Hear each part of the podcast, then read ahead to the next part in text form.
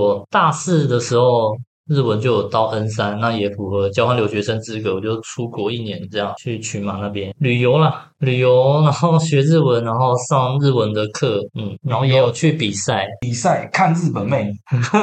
没有看啊。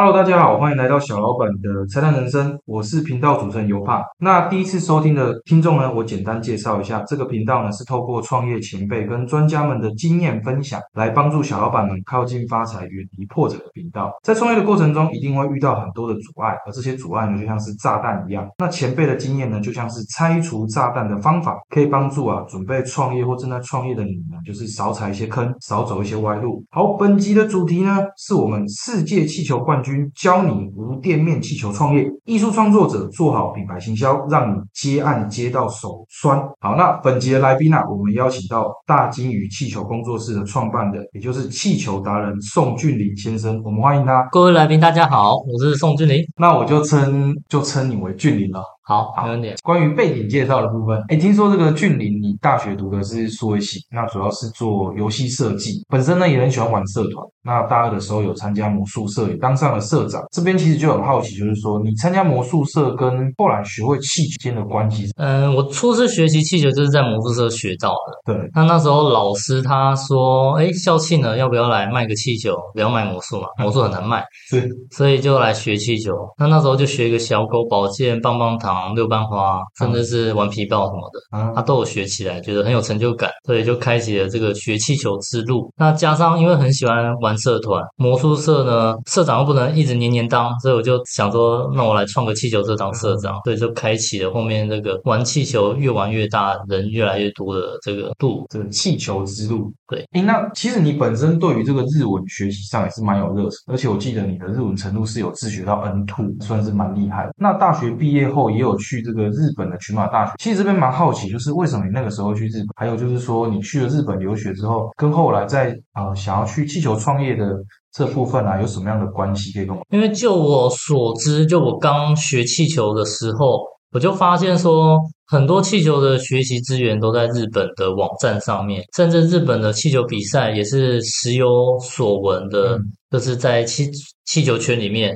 很多厉害的气球比赛都在日本发生，然后也有台湾人去日本比赛拿下第一，惊艳全亚洲那种。对，所以我就有个向往，就是说我把日文学起来。那一来是我可以跟日本人交流切磋啊，二来就是我可以去参加他们比赛，还有甚至去了解那边的气球店的文化。那我也很喜欢日本的动漫、听歌，所以我就有学学好日文的冲动跟动力。所以我大四的时候。日文就有到 N 三，那也符合交换留学生资格，我就出国一年，这样去群马那边。旅游啦，旅游，然后学日文，然后上日文的课，嗯，然后也有去比赛，比赛看日本妹，没有看啊，我没有看。对，我那时候像我那时候待的群马县就只有一间汽酒店，群马超级大，我就觉得搞不好有机会，我可以在日本开间气球，搞不好能能抢到一些客人这样。殊不知回来了，哎，未来还有机会啊！其实有哎、欸，我还有被人家问说要不要去日本开气球店，啊、台湾的啊，台湾的朋友问要不要，有兴趣啊。可是台湾跟日本的气球店文化不太一样，嗯，就是台湾比较热闹澎湃，东西给很多。那、啊、日本的话就是精致、造型丰富、色彩鲜艳，但是规模都比较小。那规模当然也有大的，可是做法技法上又有本质上的不同。嗯，就是台湾大东西可能用连接球做，日本的大东西可能会用连接的铝箔球做。然后那个又跟说日本他们有生产他们特制的，有点像橡皮艇材质的气球有关。他们有那种东西，只是台湾没有进，所以我们做不出日本的一些东西。嗯，了解，整体上差异性蛮大。那我这边呢、其实有看到你之前就是有分享，就是说你有一个一日一气球的创作计划。像分别在二零一八年跟二零二零年的时候，你都完成自己，诶一年三百六十五天一日一气球是很精的。那你有分享，就是说在这样的创作跟发表之下，你自己的整个技术都有提升。就是我蛮好奇，就是诶你为什么当初想要进行这样？哦，其实在我大学的时候就想要每天都做气球了。那时候是因为看到国外就有人发起这样的计划，嗯，可是我大学想执行却执行不来，因为身为学生嘛，我有业课务的压力，所以我就想说，都毕竟都退伍了，而且当兵的时候不能带手机进去，不能拍照，然后有很多创作欲望，但是没办法爆发。那我在退伍之后开始严格执行。但也是凭借着那个缺憾哦，压抑太久，就开始试着这样做，爆发，创作欲大爆发。那其实这样每天练习也有好处，就是拍照技术提升嘛，作品品质越做越好。后来我也觉得说，哎，我已经够格去参加比赛。嗯，那一比赛。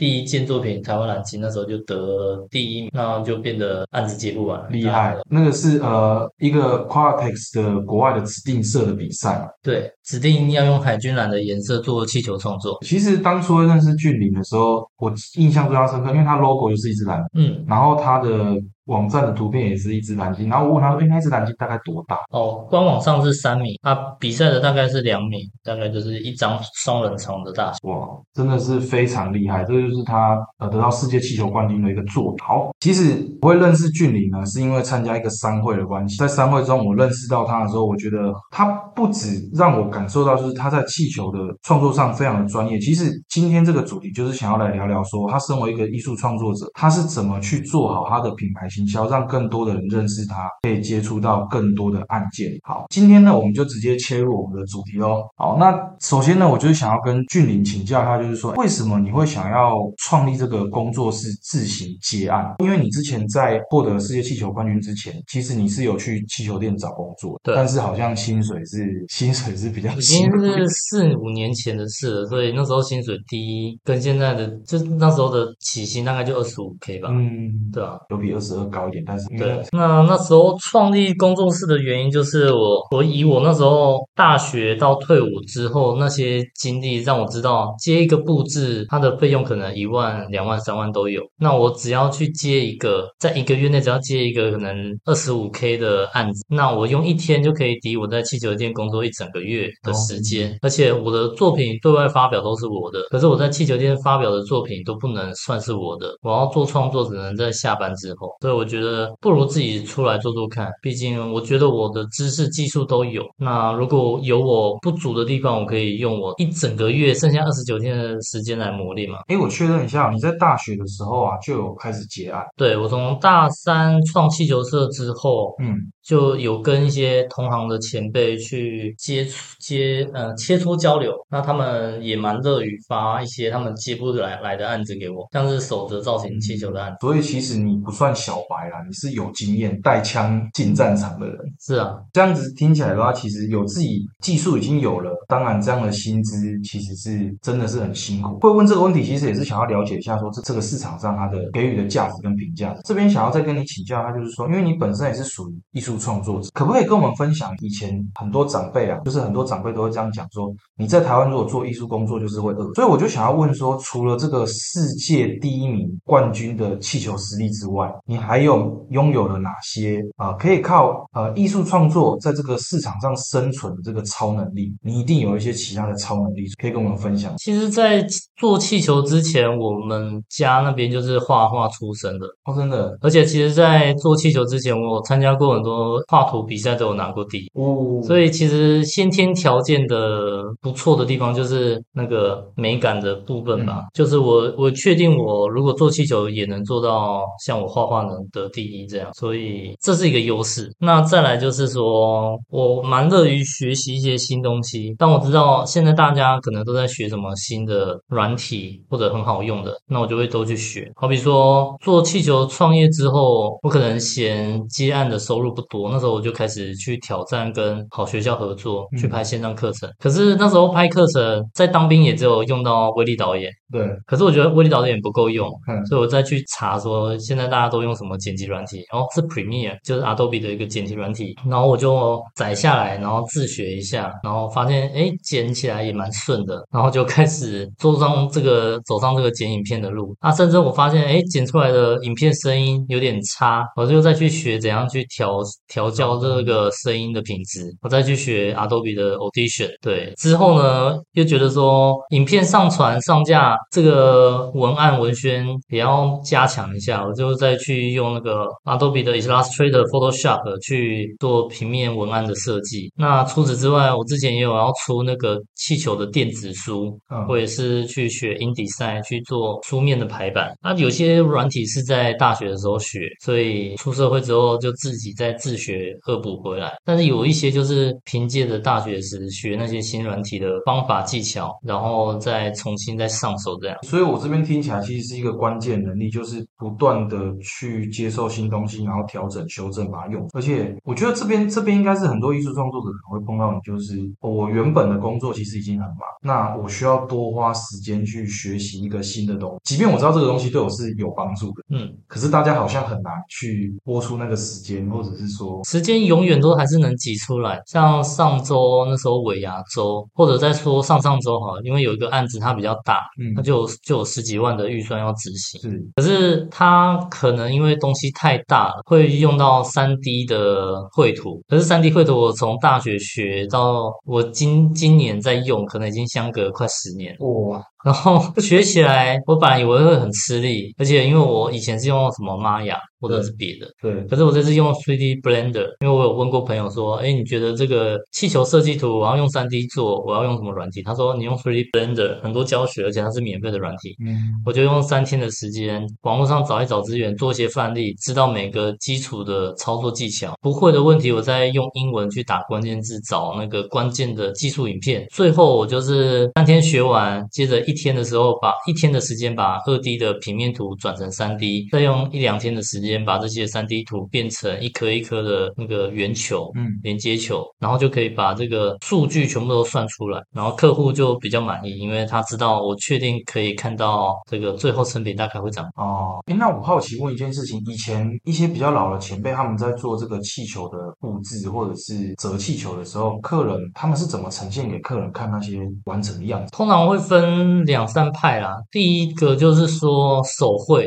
哦，直接纸上面铅笔很潦草的画一些画。啊，那他们的说法是这样，因为他画的很潦草，嗯甚至没有上色，对所以有很多上下其手的空间。那客人如果他比较刁，他说他就是要看到有颜色什么的，他就说没办法，我们就按量多。那你来这边，我画给你看设的设计图就只能到这样的程度。这第一派。嗯，那第二派的话，他会像是我这样用 Illustrator 去画图，对，去画那些很精准的颜色，然后形状长怎样。是，可是呢，以业界前辈跟我给我的意见就是说，这种设计图要出，好歹这个价码三万以上，或者是两万以上，有到达那个标准，你再来出，不然不然你在气球店如果要经营的话，你的案量太多，你也是画不来。对，因为这个东西也有点难外包。那第三派的话，它可能是有去结合 Canva，、哦有一个绘图软体绘图软体，那它在里面汇入了非常多的素材，那他把那个圆球的素材丢到画面中，它可以拉，直接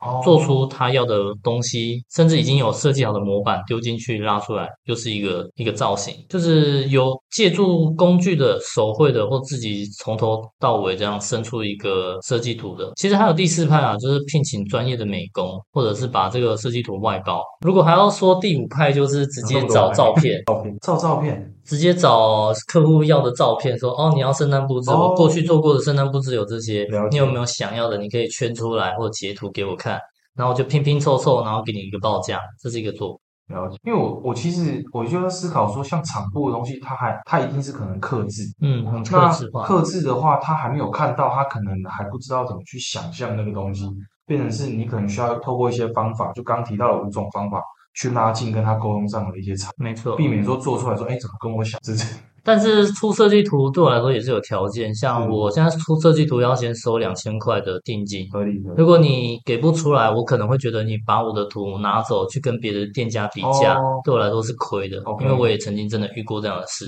那而且出设计图也有很多先决条件啊，嗯你的时间、日期、地点、内容、预算嗯有没有？尤其最重要的是预算。是如果你连预算都说不出来，那我画了一个两万块的设计图，可是你说预算只有六千嗯，那我不就白画了？嗯对，哦，所以这个是前辈给大家的一个经验啊。那个如果未来想要做，我觉得这个也套用在其他艺术创作者身上，不见得是气球创。好，那呃，其实我们整个主题围绕的就是比较广。那聊到品牌形象的部分，就是说我在你的网站跟你的社群媒体哦，或者是你做过很多的被媒体的访谈啊，那最近被商周啊直播嘛，嗯，那也有录制 podcast，然后也有被呃很多的媒体去做采访。那大量的作品呢，跟这些教学的影片，你都做了非常的多，甚至有线上的课程。那我想要帮呃许多艺术创作者来请教，就是说。今天，身为一个艺术创作者，他也想要去像你一样，可是他却不知道怎么开始的时候，那一开始要面对像经营网站、社群媒体很多很多的东西，通常你会给这样子的创作者有什么样的建议？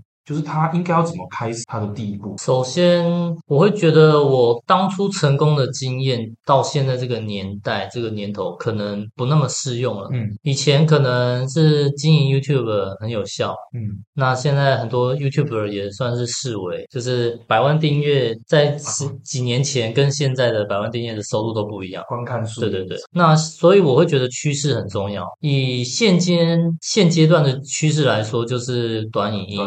短影、Real 那种，或者是抖音，虽然我没在碰抖音，或者小红书。是对，但是是要看你想要经营的客群在哪边。像我有朋友，他也是做气球，可是他是比较，嗯、比较晚开始做，对可是粉丝数超越我。那我觉得他经营成功的一个秘诀就是说，他就看到趋势是做短影音，所以他就做短影音的气球教学，不讲话那种，单纯手手部的，嗯，手部的操作，甚至有点跳转、快转，把它在短短的时间给你的眼球刺激到，哦，原来是这样做，喂饱我的这个 视觉享受这样。但是不一定真的能做得出来，但是就是觉得很舒服，就哦，原来这样，原来这个这样这样折着，然后这种观看次数就很高。嗯又因为它是教学，所以会出。嗯，另外就是说，还有就是说，其实，在 IG 上面有非常多的气球的贴文，有些很厉害的都是上万赞。那我觉得去看这些贴文，为什么可以到上万赞，而为什么自己的只有一百赞或一千赞？那就是要调整自己的贴文的内容，去把品质提升到那样的层次。如果能达到这样的层次的话，其实就可以达到一个，就是没有他们的十分之一，也有可能有他们的一趴的流量。就如果能做到那样的程度的话，听起来也是向前辈学习。对，去找到这些最厉害的前三名，然后去模仿他们成功的模式，其实就有就已经可以去达到一些你要的流量，或者是要赚到的那些钱。所以呃，就是你先看你想要提供给谁看，然后你再来决定说你的目标观众他们是在使用哪个，是对啊 IG 可能是 TikTok，FB 应该现在比较少。可是我按远大部分都从 FB 粉专来。哦，嗯，我我在想啊，就像是说，如果有人想要去经营中国那边的气球教学市场，那他当然就是要把所有气球教学的影片或曝光，所有的贴文经营的时间都投入在小红书，嗯那就很有机会有很多中国人来上你的气球课。那如果我想要经营的就是台湾市场，那当然就是好学校，不然就是自己创平台下广告，也是下在台湾人这里。嗯，对，好，这个也是前辈的经验，大家可以好好的吸收起来。好，那工作室之前，其实你也都是自己接洽案件，然后制作气球、拍摄作品，或者是上文案，或者是录课程，其实都是你自己一手包办。嗯，好，还有跟你的合伙人，就是你的女朋友一起做。你的工作室就是最近是有新增人手了，那可不可以跟我们分享，就是分享一下，就是说，哎，你什么时候开始决定说，嗯，好像达到了一个自己时间跟能呃时间的这个极限，已经把它耗尽了，我必须要请人来协助这样子。其实这算是一个产业上转型啊，就是说，可能我过去很着着重在手折造型气球的接案，但是这种东西没办法外包，嗯，就像是你去气球店看不到任何店员在做那种手折的气球造型，能做的大部分都是快十年以上的前辈，对他们那时候就为了比赛，所以有学手折技巧，所以他们品相有推这些。现在的话。我因为开始转型，就是会接一些政府的手政府的气球布置案件。这些气球布置案件大部分都是求助拱门或者铝箔球的充气，它是很容易去教会助手，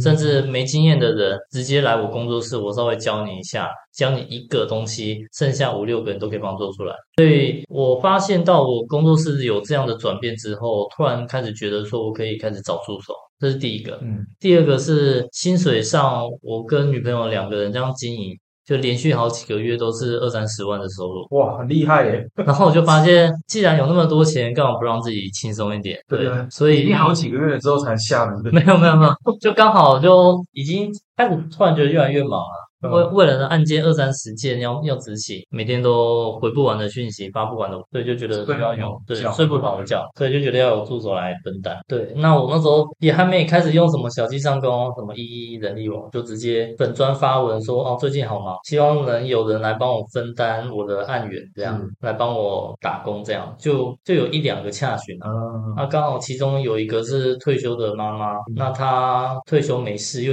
对气球有兴趣，之前又是我的粉丝。嗯，对他就会来老师我这边学学怎么做气球，对对，他也的确帮了我不少打扫上的忙，打扫嘛，打扫 连其他都包了，对，打扫清洁再再来做气球这样。这个这个跟大家分享的一个很重要的点就是，如果你请员工的时候有妈妈请退休的，可以好好考虑。哦，他真的很厉害，他是叫做阿莲，我们家现在有很多细节上的转变，就是像他说有他他有很多那种。很聪明的人生会，生活小智慧，生活小智慧。但他知道用伸缩杆，用两个伸缩杆，然后就可以在细缝之间去创造新的收纳空间。再叠一个板子，它可以在例如说冰箱上面，或者是你有个柜子，可是临时柜它没有上下层，你再用。伸缩杆两个，然后再放个板，上面就可以隔出一个临时空间。哦，真的是生活智慧网，这是其中一个。啊，之前他看到我杯子有茶垢，嗯，很脏，他说我加一点那个小苏打粉还是什么清洁剂去那个茶垢，他帮我弄一弄，然后我就哦，像新的一样，好厉害哦，请到一个很厉害的人哦。哎，好，那这个也是呃俊林跟大家分享一下。其实我这边帮分享一个小故事，就是俊林他真的是。呃，在气球创作上真的是花费了非常多的精神跟时间。诶，也曾经工作，因为你是有时候那种大型布置都要到，对，有时候甚至要弄到早上。对啊，那相对的睡眠时间就少。有时候你如果场地又是台北，嗯，你等于是因为它有一些装置气球是不能用寄的嘛，怕会坏。太大哦寄不了，寄不了。那等于是他要亲自在。那你想想看哦，你做了一整天十几个小时之后，你大概睡不到三个小时，然后等下你要开车上去台北，其实它是这个很很不容易的。啊，还有曾经在那个高速公路上，真的不小心太累了，有有跌到两次吧。用生命在做气球啊，用生命在做技巧，所以啊，很感谢，真的现在有聘到了那个厉害的妈妈级生活智慧网员工，帮忙分担一下。对啊，就是最好要找员工，找能开车的，嗯。也不一定要找妈妈级啊，其实二三十岁的年轻人也蛮好用的。就呃，俊理给大家分享一下，就说哎，他为什么决定开始要把一些工作好？那再来呢，就是说呃，艺术创作啊，在我们一般的理解里面，就是说它是比较抽象，它可能没有像咖啡或者是像。我制作一个物品，它是一个非常具确的东西。艺术创作它有很多抽象，那你怎么样去跟员工沟通？呃，我们可以去降低这个沟通上的落差，然后尽量去带。毕竟我们沟通这件事情，如果有落差，可能就会导致说你的工作时间要拉，或者是好，我工作时间长了出来，就做出来的东西就是错。那你怎么去做这个跟员工之间的一个沟通？就是关于教导员工这个部分，因为我比较擅长是使用 Notion 去做案件管理，甚至员工的训练我也是用 Notion。嗯嗯。那当然我有。我问过气球圈他们有没有做这种 Notion 的学习，他们都说这个学习成本太高，他们不想采用这个导入这个新的工具。但是我自己用的还蛮喜欢的，所以我都让我学员工去尝试去适应这个新的学习软体。这样，那我会在教东西的情况，通常我会有三个步骤啊。对，第一个步骤是我已经有画好设计图，已经跟客户谈好我的估价表，确认要制作好的内容是哪些，我会让员工知道。那第二步会列。出代办事项会分成是事前要完成哪些事，布置的时候要执行哪些事情，然后最后结束后要做什么事。那第三呢，就是说如果客那个如果我的员工他没有做过我要教他的教他做的这个东西，嗯，那我会稍微示范一下。并且请员工在旁边拍照或者是拍影片去记录那些关键步骤细节。那这些拍的照的照片和影片，到时候呢，就是在用 Notion 整理成教学文件，以防止他会忘记，或者是未来我聘请下一个员工，我要再多花一倍的时间去重新教东西。对我要让整个教学的系统，甚至每个圆球要灌多大的大小，那些尺寸数据都要能被传承下来。都有一个标准，可以让新的人快乐地学习上。对，甚至是去建立一个学习的 SOP，嗯，就是如何去让我整个步骤一到三都能让他们自己去执行。好，如何画设计图，如何报价，然后到后面如何去列这些代办清单，到最后就是去学会这个东西之后。从完全不会到会，到会了还可以教别人，这样的阶段的成长，这个非常棒的分享。而且我刚刚听完之后得出一个结论，就是只要员工都学会之后，俊你就可以多睡三个。对啊，太辛苦。OK，哎，我要帮大家小问一下，Notion 是什么？可以跟大家介介绍一下。Notion 是一个数位学习的软体，嗯，算是一个很全面的数位笔记软体。对，它在上面呢可以去做到单纯的文字记录、图片、影音的记录。甚至是其他软体的串接，好比说在 Notion 里面，它有资料库，嗯资料库有好几种检视形态，有这个卡片的检视，然后表格的检视，甚至是阅历的检。那这些资料库的串接都可以再去跟其他的 API，透过 API 的方式达到自动化的串接。像是说我在 Notion 里面的阅历里面新增我的 case 记录表的按键，我是可以同步到 Google 的阅历里面。那 Google 阅历又可以再设定。这个提醒时间，提醒十五分钟、二十分钟，让我知道说哦，我接下来有这个按键，而且这个 Google 阅历又可以设定共享，所以等于说我在 Notion 上面建立的任何按键，我都可以分享给我的员工，那他们就会知道说哦，接下来有哪些按键要。那在 Notion 上面又可以再去做客户的管理，就是 CRM。对，那这个客户管理就可以再记录到国籍、性别、好细哦。FB、IG，你自己想要创几个属性都可以。OK OK，主要就是说可以做到一件事情，例如说同一个客人发给你多少案件，然后加总的总金额多少，或者是说你可以做一个排序，呃，最重要的客人五颗星到最后一颗星这样分下来，甚至用 BNI 的话来说，可以设定说绿灯、黄灯、啊红灯、黑灯。嗯，听听起来就是它有多重综合性的功能，多去查一下是 N O T I O N 嘛？对，Notion。好，那到这个聊到比较后面的时候呢，通常我会问一个问题，就是在你这个气球创业的过程中，有没有发生过你印象最深刻的？可不可以跟我们分享？其实作为个人气球工作室起家的业者，我印象最深刻的就是同一时期跟我一起做这些气球创业的人，有蛮多就是去创这个气球店。那我因为当时啊，老家住在台中市北区那边，对那北区附近有一条婚纱街三民路上面，嗯那时候。那条路上就是三四间气球店都开在一起，那对我来说，这这些气球店离我家才五分钟的路程，嗯我何必再去跟他们竞争，再去开一间店？是所以我没有跟他们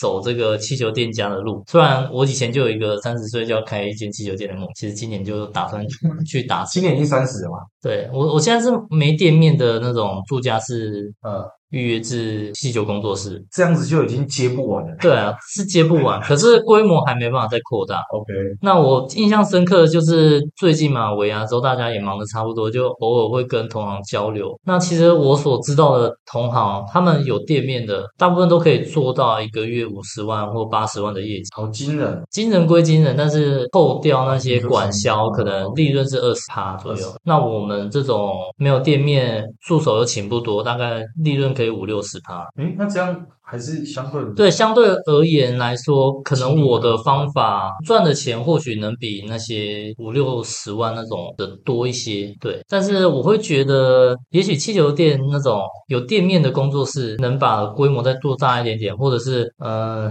可以请更多的员工来分担我的事情。因为像我这种住家式的经营，我觉得嗯。空间不大，那又又因为不需要固定的关系，没有案子的时候，员工来了也不知道干嘛，没有，就就都打 Switch 打 Switch，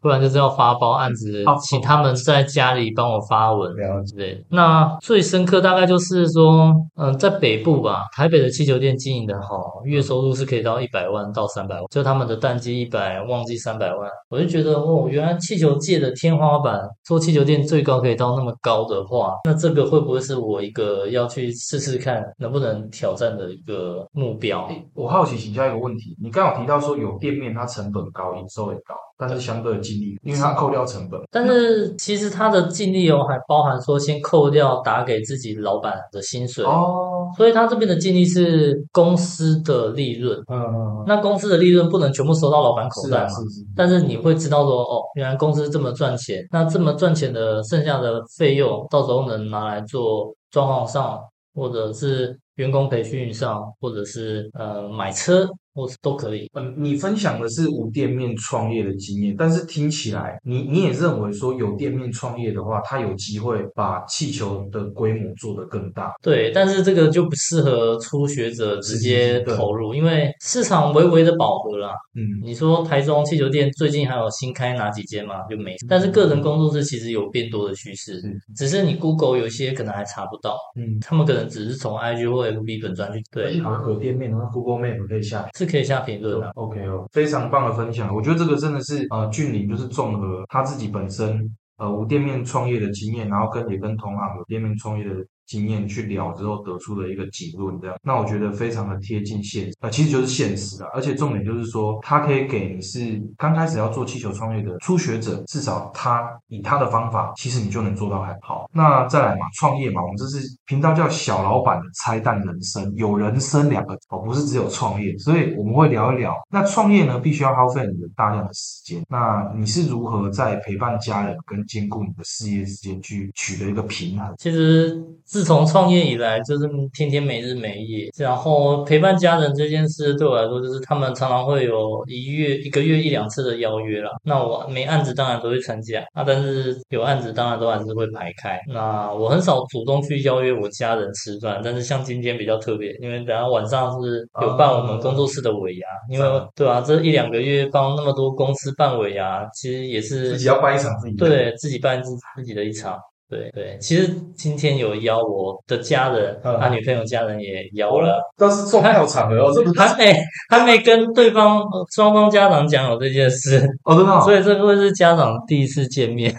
哎、其实我刚聊到家人，我蛮好奇一件事情。你当初说你想要以气球为创业，就是为业的时候，你的家人他们看，他们是支持的啊，他们是支持，嗯，反而不会担心说，因为我觉得这个应该在台湾的一般的家庭认知里面，应该非常的不一样。因为第一个，他一般呢，我理解的就是说，他可能会觉得，哎、这个案件稳定嘛，或者是刚出社会不久就要立刻创业，会不会很担心等等。那时候就有做出成绩了啊。我打从创业那一个月，也就是当兵退伍开始那一个月开始，就几乎没有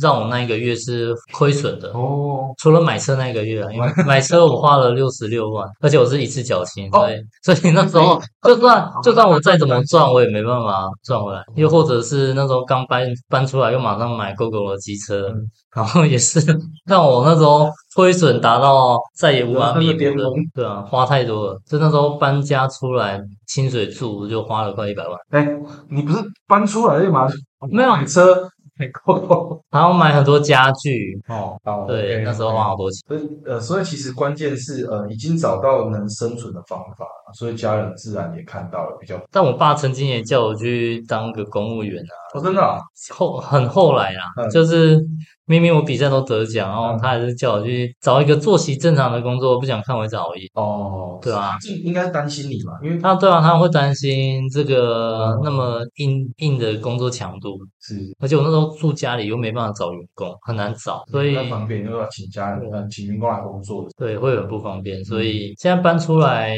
之后，又再变成搬到店面，我觉得会是就是阶段性的成长，嗯会比较好。好，非常期待。好，那在最后的部分呢，还有没有什么可以跟我们呃，不论是以想要以气球为业的艺术创作者，或者是其他的艺术创作者啊，有什么话呢，可以来跟他们来分享的吗？在最后的好，我觉得要当一个能赚钱的艺术创作的创业者，其实是除了什么都要学，也什么都要会。如果要把规模做大，甚至还要去找一些合伙人来一起去分担那些像是创业的基金，嗯可能开间店面要一百五十万，嗯可是两个人就变成七十五万，甚至你找了更多人，那个要出的钱会变得更少。那像现在我的合伙人是女朋友，嗯用住家式的方式去经营无店面，那采取的是预约制。其实现在的收入对我来说就也是蛮足够了。嗯之后我会想要做的是去完善自己的商业布局，去绘制自己的一个行销漏斗，用剩下不到半年的时间往开店的之路去迈进。对对，希望我能做出一个可以复制的商业模式，让更多人能参与这个气球创业的路。很棒很棒。那半年的时间其实很快，之后那个店面开了之后，我们再更新它的店面地址，在这个哦好啊品牌资讯没底下。好啊，那今天就是很高兴俊林可以跟我们分享。那在最后的部分呢，就是如果你是独资合伙，或者是个人工作室，或者是你是夜市摆摊的小老板，只要你愿意分享你的创业经验，那可以透过小老板拆弹人生啊、加入我们官方的 Line 跟我联络，那我们可以再约个时间聊聊。最后呢，如果你觉得这一集的节目对你有帮助，也麻烦帮我们追踪，给五星评价。好，有任何的想法都可以来讯交流。那今天呢，我们就感谢啊俊林来跟我们分享，谢谢俊林谢谢大家。，OK，拜拜。